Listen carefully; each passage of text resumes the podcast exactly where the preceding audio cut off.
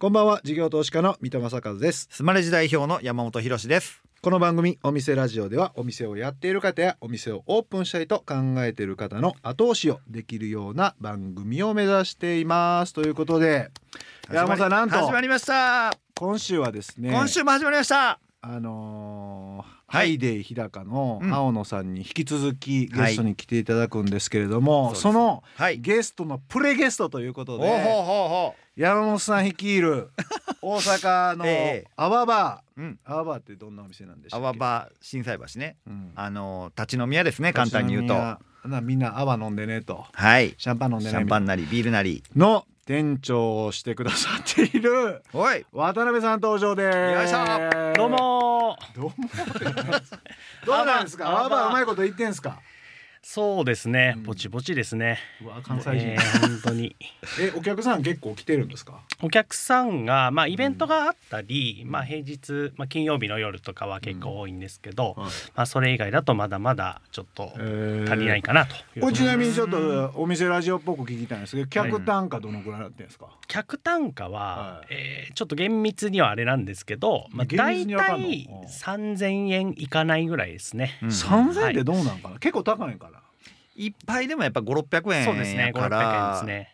まあ高いですよね。六六杯で。いかないぐらいですかね。うん。56杯かなと、うん。結構酔っ払いますよね。結構何回転はしてんですか？回転というよりも結構長いするお客さんの方が多いかなという感じですね。回転でいうとまあ2時間から3時間ぐらいいるかなという感じです。でもあのーバーとしてのコンセプトが何ですか？起業家を志向されるような方集まってもらうとそれもあるんでしょ？そうですね。起業家とかまあ経営者ベンチャー社長とかが割と集まりやすいっていうのはありますけど、まあそれだけじゃなくて今インバウンドがめちゃめちゃ多いんですよ。心斎橋ってだってコロナ前はうん日本人探す方が難しかったぐらいでしたけど、うん。うんうんもう戻ってんすか？今そんな感じにまたなってきててそのお客さん多いですよね。そうですね。1日に1組ないし2組は海外のお客さんが入ってえくるそれウォークインで入ってくるんですか？ウォークインで入ってます。うんえええ感じのバーあるなーって感じで？そうですね、うんうん。あとは近くの飲食店のところで、まあ、待ち時間ができたから入ってくるみたいなパターンが多いですかね。えそれえっとどこからの人が多いんですか？ヨーロッパえうん。そうなんですかね、はい。ヨーロッパ圏いかや結構バラバラやね。欧米欧米圏が多いです、ね、韓国とかそう？も多いし。だってなんか韓国とか台湾の人めっちゃ多かった多いです多いですそのコロナ前は。はい。うんうんうん。あ通りとしては多いんですけどやっぱりバーに入ってくるお客さんとしては欧米圏の方が多いかなというイメージです。うーん。じゃあもうめちゃくちゃ儲かってますやんか。いやいやいやいやいやいやまだまだですね。まだまだですね本当に。水戸さんいつ来てくれるかなと思ってますね本当に。くるくる詐欺の常習犯やからなはいではお店ラジオそろそろ開店しましょう。この後株式会社ハイデイ日高代表取締役社長青野博重さん登場ですさあお店ラジオオープンです。ゲストは先週に引き続き株式会社ハイデイ日高代表取締役社長青野博重さんです。今週もよろしくお願いします。よろしくお願いします。いや先週はいろいろと素晴らしい工夫をお伺いできたんですけれども、はいそれが成長の一番のポイントだった気もするんですけれども、はいそれだけじゃないというところで、はい今週冒頭にお伺いしたいのは立地戦略はいはい。先週はなんかセントラルキッチンがあってドミナントでされてるというエリア的にまあコストを抑えながらやられてるってお話はお伺いしたんですけれども、ちょっとこう工夫があられるんですよね。まあもともと創業の当時ですね神田はその駅前の屋台、うん。おでん屋とラーメン屋があった屋台をベースにまあそこをまあ左側としてなんか展開できないかっていうのがまあ思いがありましたので、駅前一等地の1階こだわってましたね。うーん。駅前ってどういうところを指すんですか？その階段からも降りてきたうん。その正面ぐらいがもう一等地なんですか、もう必ず降りたらもう左側が見えるぐらいのところがもう一等地ですよね。ああじゃあもう改札から30秒1分ぐらいのところが、まあそうでしょうね。いわゆるいわゆる一等地で家賃も高いでしょうけどね。本当にそういう意味においてはそうですよねはい外から見えてる状況がやっぱり安心感につながりますので、まあ、そこはやっぱりないと、まあ、当社はなかなかね知名度がまだなかったですから当時は、うん。今でこそありますけども。今だったらもう結構みんなも知ってるし、はい。家賃の安いはい。空中階2階3階、もしくは地下いいんじゃないかみたいな意思決定やっても変じゃない気もするんですけどやっぱ違うんですか？そうまああの知名度があるから、まあ、若干はやってますけども2回ぐらいのところは、うんただやっぱりこう駅から見た時に日高屋の看板が見えないとまあそれぐらいのところは若干やってますけどそれ以外3回4回もないですね。2回がせめてあるぐらいで唯一。それって3回4回やってみたことあるんですか？そのやったけどやっぱ上がってこないなとかそんなのはなかったですか？もう基本そんなやらないで感じ2回でもね上がってこなかったところありましたので、へうん、だからそこは本当に2回でも本当に知名度があってあの、まあ、これはちょっと巣鴨なんですけども巣鴨はもうあそこかなり知名度があったのでそこにまあ2階に作ったことによって2階にお客さんが流れてきてくれたのはありますけども、まあ、それ以外やっぱりなかなか難しいですね。へえラーメンで空中会に持っていくって結構しんどいんですかね。まあ、あとはその我々の、ね、ターゲットですよね。ターゲット層がやっぱりこの、まあ、パッと食べてパッと帰れるっていうのもあるでしょうしあとお年寄りの方なんかもねあの結構あの年金生活の方がうち利用してくれてる方多いですけども、まあ、そういった方が、まあ、エレベーターこそあればいいですけども、まあ、階段でとことこ上がってくるっていうのもね結構大変で、まあそういうことを考えるとやっぱり1階が一番ね我々としては良かったのかなって感じしますね。確かにな。エレベーターでももう押して待って乗っていくって、はい。ちょっとやっぱりユーザーからするとこうし障壁ができるっていうかねっていう感じだから。はい。あとその集客のところはどうなんですかね？そのもうそれなりの乗降数がある駅の一等地を取っておけば、うんこれもう集客は問題ないって感じですか？それともそれ以外にやっぱりマーケティングもしくはその目の前通る人通りの数計算したりとか最近だと Google マップ的なんでなんかチェックするもんあったよね。昔のゲスト来ていただいた方。で。ね。まあそこはあのまあ神田の方がねいろいろ考えてってないでしょうけども、まああのマクドナルドさんとかね吉野家さんが一等地にありますから大体、うんうんまあそこの横に出しておけば間違いないんじゃないのっていう。まあそういうねまあ単純なとこからねまあ最初始まってね。今でこそいろいろね調査はしますけどもそれはあのそういうな店がないところに関してはすごく調査をしますよね。あるところについてもうあるわけだから、まあ、そこはもうねあらかじめそのお菓子さんがまあ多分調査してますからね、まあ間違いなくいるということでもうポンと出しちゃいますね。それでもね、要は、えっとファーストフードなり牛丼なりを食べる客層が通るんだなぐらいは、まあ間違いなくわかるじゃないですか、だけどその人たちがラーメンを食べるかどうかっていうのって分かるかどうかもちょっとクエスチョンなのと牛丼って思いっきりバッティングしそうな気もするんですけど。それでいいんですよバッティングして。バッティングしないとダメねっていうかね。そうか同じ顧客層だから。そうですよだからまうん。あ相手にとってもいいでしょうし我々にとってもいいと。要はマクドナルドさんとかね大手さんがいらっしゃいますけどそういうところのお客さんが本当に毎日食べれるかどうかですよねそこを。あー。たまにはちょっと浮気しようっていうねうちに来てくれるってお客さんも当然いますからあまあそのお客さんを我々は狙ってるっていうところですねそうか。出店戦略として同じ層をやっぱ取りに行くっていう意味で言うとすごく分かりやすい一つの例ってことですもんね。そのプラスアルファねでも駅前はねそこのプラスアルファが実はあるんですよ。うんそれはねうち酒飲みますからあはい夜は日高屋でっていう風になるわけですよ。昼は牛丼夜は日高屋で昼はマック夜は日高屋でとか。まあそんな使い方もしてもらえるのでまあそこにやっぱりねうちの店をどれだけ出すかっていうところにねアピールするかっていうのは非常に重要なところですよね。なるほど。じゃあ同じペルソナが目の前を通ってて、はい時間帯で分けれるし、昼間も取れるしと、はい。曜日でも取れるし分けれるしみたいな、うまくこうなんかパズルを組み合わせてるみたいな感じになってるとですね。はあそれめちゃくちゃおもろいな。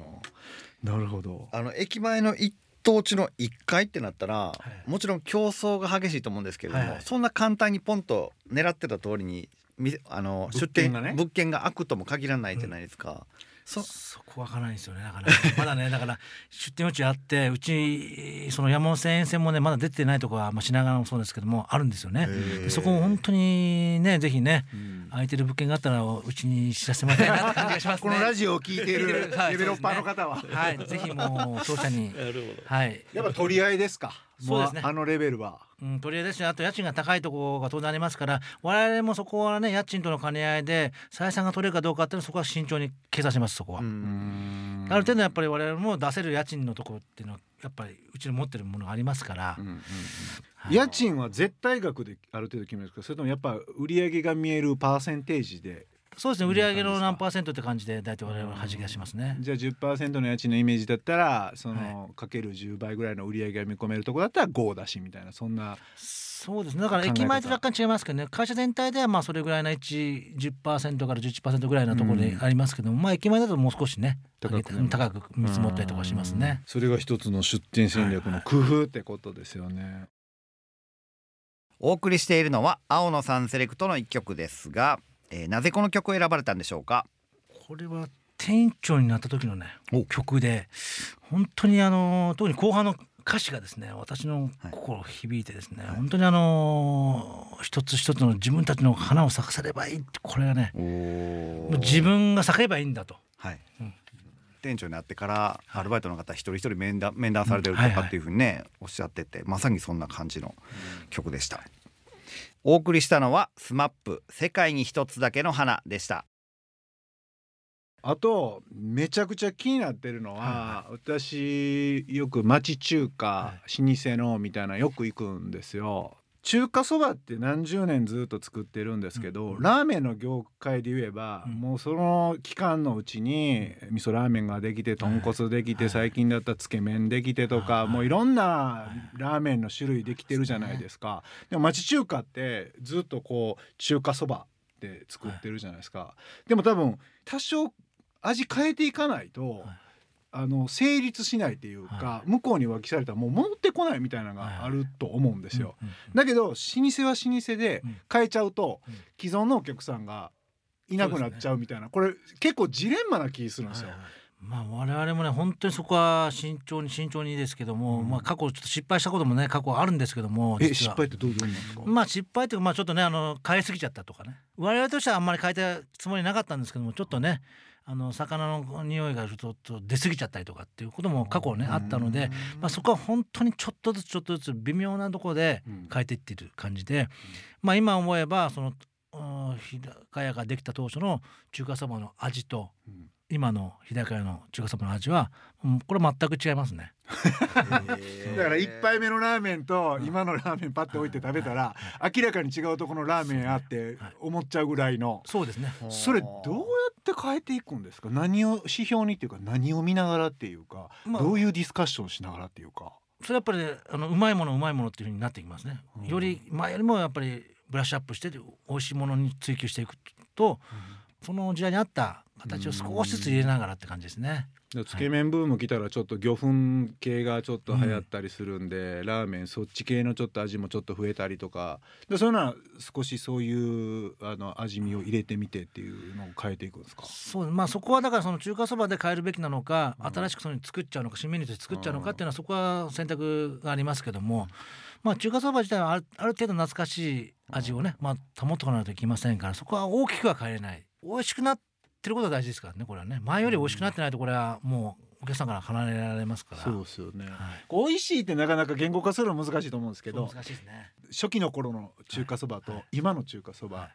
どの辺が違うだろうなって感じなんですかまあその昔のラーメンっていうのはやはりね醤油が立ってるっていうか、そういう味付けですよね。うん。今のものっていうのはもう和風っていうかねこの若干こう丸みがあるっていうかな、うん。そういった味付けになってる感じですね。だから柔らかいっていうか、うーん。それは少しずつ微調整しながらそうまろやかな感じになっていったってことですね。そうですね。あのやっぱりうまみですよ最後ね。もう我々からのチャーシューを煮た煮汁がね実はうん。入ってるんですよ。若干。これがね本当にうまみのベースではあの中華そばはね。い。はい。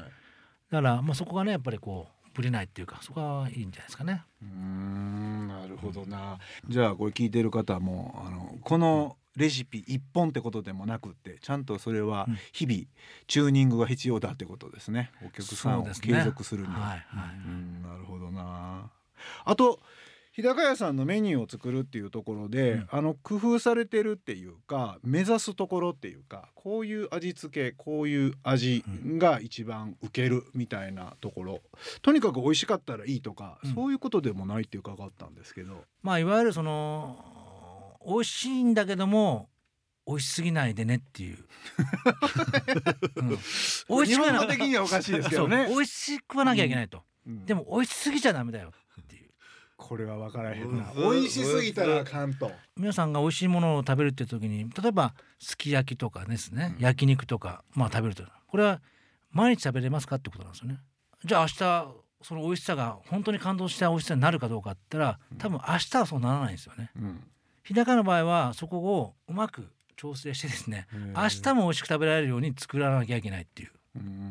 毎日来てもらわなきゃいけないのでうちとしては、それでも具体的にレシピ作るときにはい、「おいお前美味しすぎないように作れよ」っていう指示を出さないといけないわけですよね。それどういうところでこの美味しいのラインを過ぎる超えるっていうラインを作るレシピをこう作っていくんですか？まあ一つはねあの目指す料理としてはおふくろの味っていうのは一つあるんでしょうけども要は10人食べて、まあ6人7人がやっぱりこう美味しいと思えるものまあこれは美味しいんでしょうね。ちょっと美味しくないな普通だなっていう人も入ってくるぐらいの味付けそこですね。そこで定量化してるんですね。なるほどな。これでも日高屋さんってじゃあ、うんどのくらいの頻度でうんお客さんに来てもらえる設定になんとなくの数値間って置いておられるんですか？もう我々は本当にあの月にね1回2回来ていただければあのじゃあ本当にそれでいいと思うんですけども本当にあのヘビーユーザーの方なんかはね本当週に23回来ていただく下手すらもう本当に4回ぐらいね来てくださる方もねいらっしゃいますからまあそこはあのいろんな使い方をしていただきたいと。うん。まあそれは本当にあの老若男女ね本当に子供さんからうん。老人までうん。ねもう場面に合わせて使ってもらいたい。うん。で今本当390円のね今ラーメンやってますけども、うん。ずっと税込みで今やってますけども、うん。これずっと変わらずやらせてもらってるんですけど、90円すごいな。物価高になってますけども、じゃあお小遣い上がりましたかとか、な年金が上がってんですかっていうところがやっぱりね今のの中華そば390円っていうのはね守らなきゃいけないなっていうのはやっぱあるわけですね。へえ。そこはやっぱりお小遣いで来てるお客,、ね、お客さんもいますからそこでねやっぱりここ上げちゃダメだよなっていう、もうギリギリのところをね我々もちょっと頑張らせてもらってですね。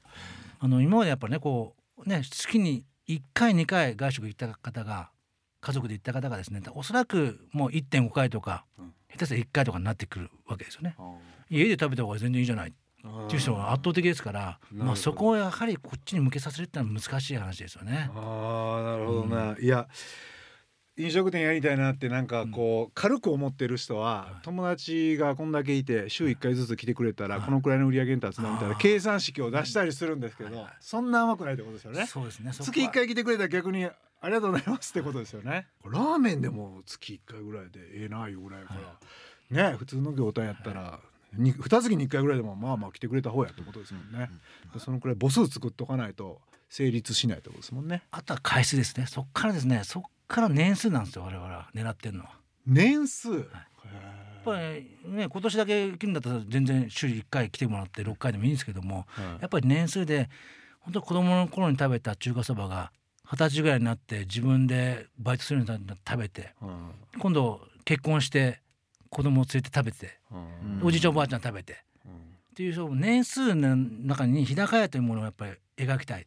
はあ、うんそこにやっぱりああ懐かしいなって日高屋であの頃ねあのお小遣い食べたなとかねまあ彼女とね、えー喧嘩してえーこうね食べたなとかまあ何でもいいですけどまあそういったねあのシーンをねやっぱこう日高屋っていうものを出したいなっていうのがありますね。へえそれじゃあさっきおっしゃられた390円もある程度はそこ一つの味噌になってるっていうか小さい頃でも食べやすくなるからエントリーしやすいってことですよね。初めて行った外食がね日高屋ってありがたいですね。うん初めて自分のお金でね自分のお金でお小遣い食べたものがね。